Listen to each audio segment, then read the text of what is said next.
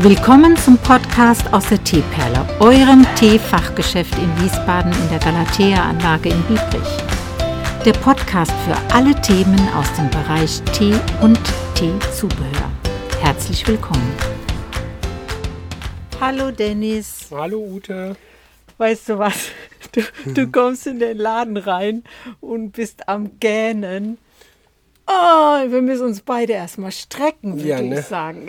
Ja, ja, ja. Aber weißt du, dass das eigentlich ansteckend ist, tatsächlich? Tatsächlich ist Gähnen ansteckend, ja. Ja, wenn einer reinkommt, der gähnt, dann gähnen nach und nach alle Menschen, mhm. die in dem Raum sitzen oder stehen. Ich finde, das ist phänomenal. Das kann doch nicht so, so ähm, ich weiß gar nicht, so suggestiv oder unberechenbar quasi sein. Das finde ich schon ganz merkwürdig. Ja, also mein Lieber, wir wollen ja immer wieder über Tees sprechen. Ja klar, gehen wir weiter. Was soll ich denn da jetzt sagen? Bist du jetzt fertig? Ich hoffe. So, wir wollen ja immer wieder mal über bestimmte Teesorten reden. Mhm. Also eigentlich, damit du die Tees, die wir hier im Laden haben, näher kennenlernst. Einmal, wo steht die Dose und zum anderen auch eben über den Tee etwas hörst. Mhm. Und da kam ja unsere gemeinsame Idee, dass wir das auch als Podcast-Reihe machen können. Mhm. Heute, lieber Dennis, beleuchten wir die Ceylon-Tees. Mhm. Du beleuchtest, ich begähne, das finde ich einen sehr guten Plan. Also mal äh, zur Grundsatzanalyse, Ceylon gibt es nicht. Gibt es nicht? Nein. Okay.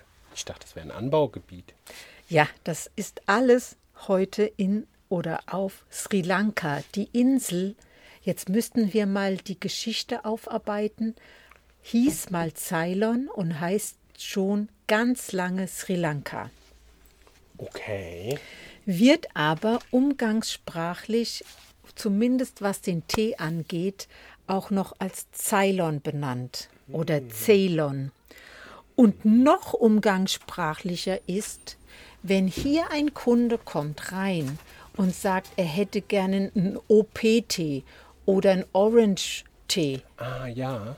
Das ist niemals ein Tee mit Orange, der meint immer, und zwar ausschließlich immer, OP aus der Blattgütebezeichnung und ganz ursprünglich war dieses OP auf dem Ceylon oder an den Ceylon-Tee angehängt. Und der Kunde, der also sowas sagt, er hätte gerne einen OP-Tee, der meint dann einen Ceylon.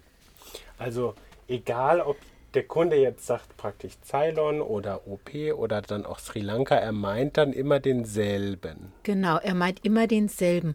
Und weißt du, Dennis, was auch noch ähm, ja in Anführungsstrichen erschwerend hinzukommt, mhm. diese Reisebüros, die wir so alle haben, mhm. die organisieren Sri Lanka-Touren.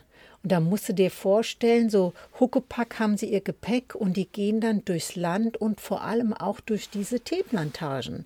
Mhm. Dann trinken die natürlich, die Teeplantagenbesitzer laden auch diese tourgeführten Aktionen dann weißt, wenn so Pauschalreisen mhm. gebucht werden, laden dann auch diese Gruppen ein und richten das wirklich ganz schön her. Also mit Teeschälchen und man sitzt dann da auch in so kleinen bäuerlichen Plantagenhäusern und dann trinkt man eben diesen Tee von der naheliegenden Plantage.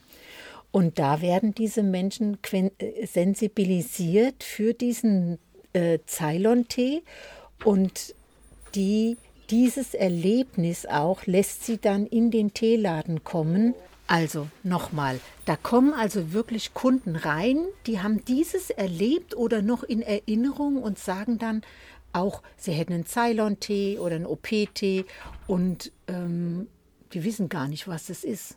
Also die mhm. wollen nur so einen Tee, den sie dort dann da mal getrunken haben. Das kommt dann auch. So, also OP ist nichts anderes als ein Teil aus dieser Blattgüteverzeichnung. Mhm, schon mal drüber gesprochen. Genau. Und weißt du jetzt auch, was OP bedeutet? Ja, Orange Pico. Genau. Ein, und Orange Pico bedeutet übersetzt königliches Blatt. Aus Oranje Peque kommt das. Königliches okay. Blatt. Und nichts mit Orange schmeckend, mhm. weil es ist ja auch kein schwarzer Tee mit Orange, genau. sondern eben nur aus dieser Blattgüte bezeichnen. Und wir haben da einen OP und einen FOP, einen Flowery Orange Pico. Mhm. Und jetzt nehmen wir mal den Nuvara Elia. Das ist, glaube ich, sogar ein noch höherer. Super, kein Etikett. Wie immer. Wie immer, genau. Also, Dennis, wir haben von den Ceylons drei verschiedene da. Einmal den Sarnier, den Petia Gala und den High Crown, wie es der Name schon sagt, hochgewachsenen Nuvara Elia. Es gibt auch noch englische Mischungen, wo dann Ceylon untergehoben ist, mhm. aber wir reden ja heute von den reinen Ceylons. Mhm. Da haben wir noch einen, den ja, der entkoffinierte, genau. Ähm, also der, der Ceylon Sania ist ein ganz milder. Wenn du auch mal einen milden Tee empfehlen willst, dann gehört der Sania auch dazu. Okay.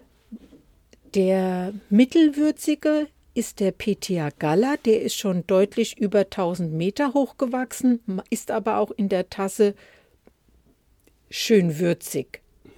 Und als dritten haben wir den Nuvara Elia, der ist über 2000 Meter gewachsen und der hat eine ganz edle, elegante Würze und ist harmonisch in der Tasse.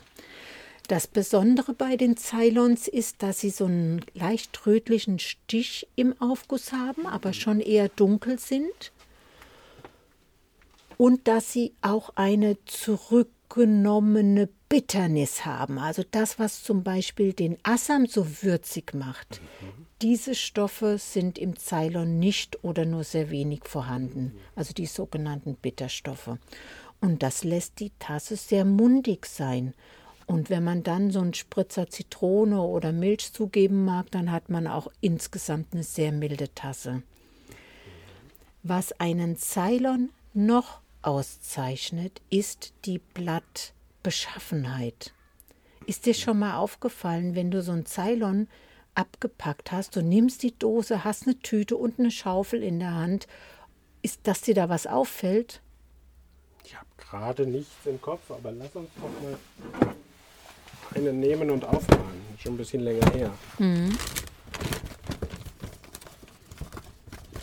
Und nimm jetzt mal eine Schaufel mhm. und schaufel mal den Tee. Lässt sich relativ schlecht schaufeln. Ja, schlecht heißt, er lässt sich schwerer schaufeln. Schwerer. Und weißt du, was der Grund ist? Hm. Das Blatt, würde ich sagen. Ja, das Blatt kann man auch als drahtig bezeichnen. Und ja. warum ist ein Ceylonblatt drahtig und der Darjeeling nicht? Der ist ja weich mhm. im Abpacken, ne? Das stimmt. Das sage ich dir, die Auflösung sind die rauen Winde um Sri Lanka herum. Sri Lanka ist eine Insel und da herrschen gerade zu diesen bestimmten Zeiten oder auch in den Morgenstunden Winde, die bis zu diesen Büschen reichen. reichen. Und das macht dieses Blatt insgesamt härter und auch dann das geschnittene oder gerollte und produzierte Teeblatt so drahtig und lässt auch dieses Geräusch zu, weißt du, wenn du so schaufelst, mhm. dann hört man richtig, ja. Ne, ja, genau, als würde man ihn zerdrücken. Mhm. Und er ist im besten Fall auch fast immer im ganzen Blatt belassen. Also seltenst, dass du ein Ceylon BOP, also ein Broken Ceylon findest mhm. am Markt. Man will dann diese schöne Blattgüte ähm, quasi aufrechterhalten. Ja, und das ist dann auch diese nächste Besonderheit, dass eben der, da das Blatt, der Tee an sich auch drahtig ist. So heißt dieses, wenn man dann so, so das, die Blatt, ja auch dieses, ja, die Blattgüte, haben wir ja gesagt, ist ja bezeichnet mit, mit, der, mit dem Aussehen durch dieses OP oder FOP. Und dann gibt es ja nochmal die Struktur des Blattes, die haben wir dann auch näher beleuchtet und warum dann eben auch. Was kommt dir noch in den Sinn? Eigentlich gerade nichts. Ja, ist ja auch sehr einfach mit den dreien, ja, genau. die, du, die du da zur Auswahl hast. Na, dann würde ich sagen, dann haben wir für unsere Hörer und für den lieben Dennis heute mal die Ceylon-Tees aufgearbeitet. Mhm. Und ich sage bis nächste Woche. Bis nächste Woche, Ute. Tschüss, Dennis. Tschüss, Ute.